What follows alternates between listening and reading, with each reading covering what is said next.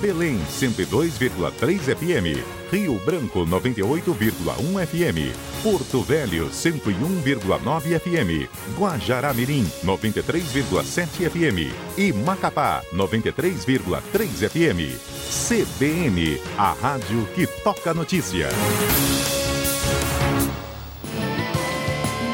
Estação CBN.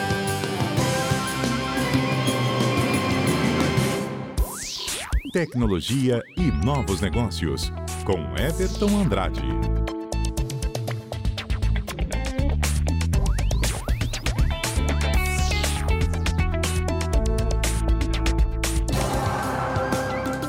Estamos com ele, Everton Andrade. Muito boa tarde.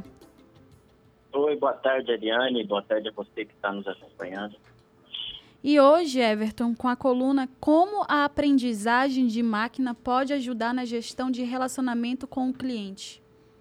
Conta pra gente. Pois é. Vou contar. Mas antes de contar, eu queria começar com uma reflexão, assim, né? Uma uhum. pergunta para você e para os nossos ouvintes. E você já parou para pensar de como as empresas, principalmente as grandes empresas, né, controlam esse relacionamento com os clientes já que tem aí envolvido um monte de atividades, um monte de tarefas, né? Tem o cadastro de cliente, tem as vendas, o pós-vendas, os tem anúncios. Todo o processo, né? O marketing, tudo. Pois é, mensagem que você manda pelo WhatsApp ou mensageiro, né? Tem aí uhum. e-mail, campanha de rede social, empresa que tem aplicativo manda notificação no aplicativo. Então é um processo bem grande e trabalhoso, né? Assim, bastante subtarefas que são envolvidas. Isso realmente vai demandar muito trabalho, principalmente em empresas que não possuem um software de gestão específico para isso. Então, o que acaba acontecendo?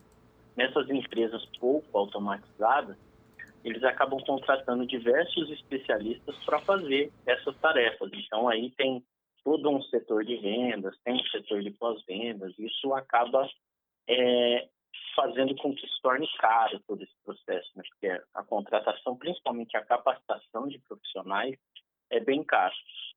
E daí, buscando contornar esse problema, a gente tem aí uma grande quantidade de especialistas começando a incorporar esses algoritmos de aprendizagem de máquina em suas soluções.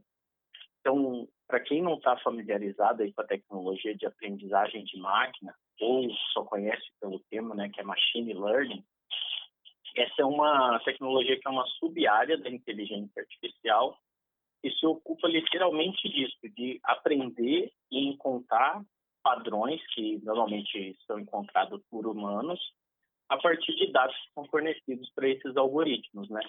Então, isso, evidentemente, humanos desempenham muito bem, mas normalmente isso leva muito tempo para olhar muitos dados, muito, principalmente quando a gente está falando de uma grande base de clientes. Então, os humanos costumam ser menos eficientes nessas tarefas, por isso que eles estão aplicando a aprendizagem de máquina. E daí, com isso, sobra tempo para os profissionais focarem em outras atividades, enquanto esses algoritmos vão se ocupar de adicionar essa agilidade em diversas atividades. E a gente tem algumas que estão se destacando. Que a primeira aí que começou a ser empregado e hoje é vastamente utilizado é na avaliação de feedback.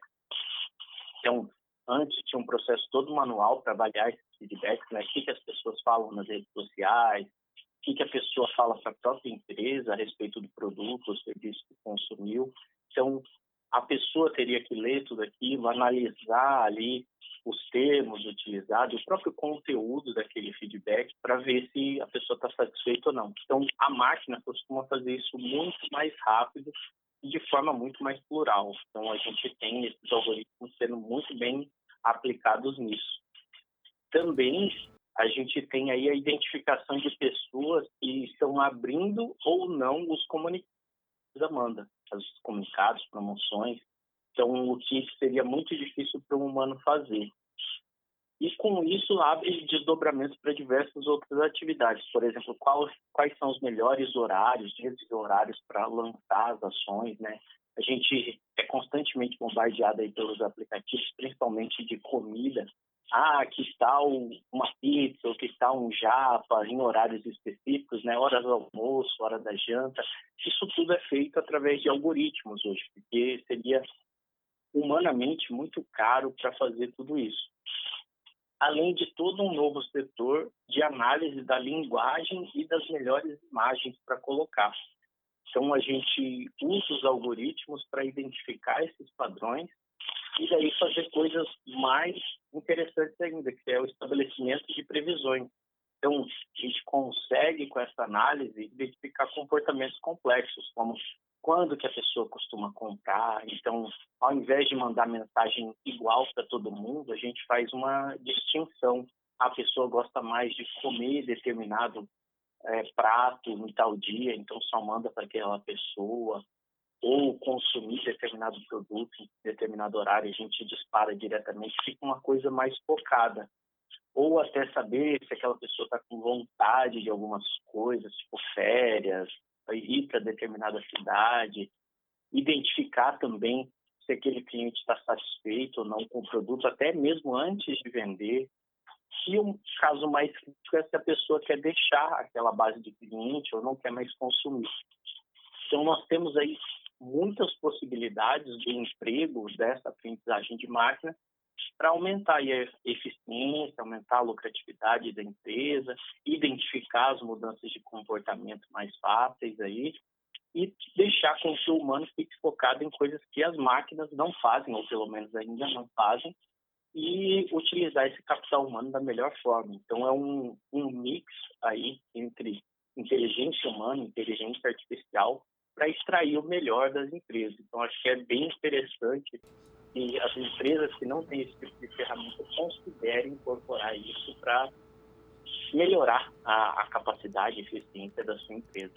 E é um conjunto, Everton, de inovações, né? Isso facilita de uma, de uma forma tremenda em relação à lucratividade da empresa.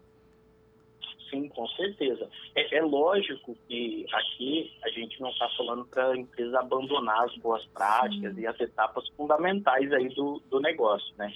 Porque no final das contas, o bom serviço prestado, a qualidade do produto continua essencial. Mas esse é mais um exemplo de como a tecnologia pode alavancar os negócios, né? O bom uso da tecnologia. A gente sempre fala da tecnologia impactando na sociedade, e esse é mais um exemplo de como isso pode ser utilizado aí para melhorar, né? E literalmente alavancar os seus negócios e trazer o, o melhor desempenho possível. Mas pode ter efeitos negativos em relação a isso? A, a esse uso das tecnologias?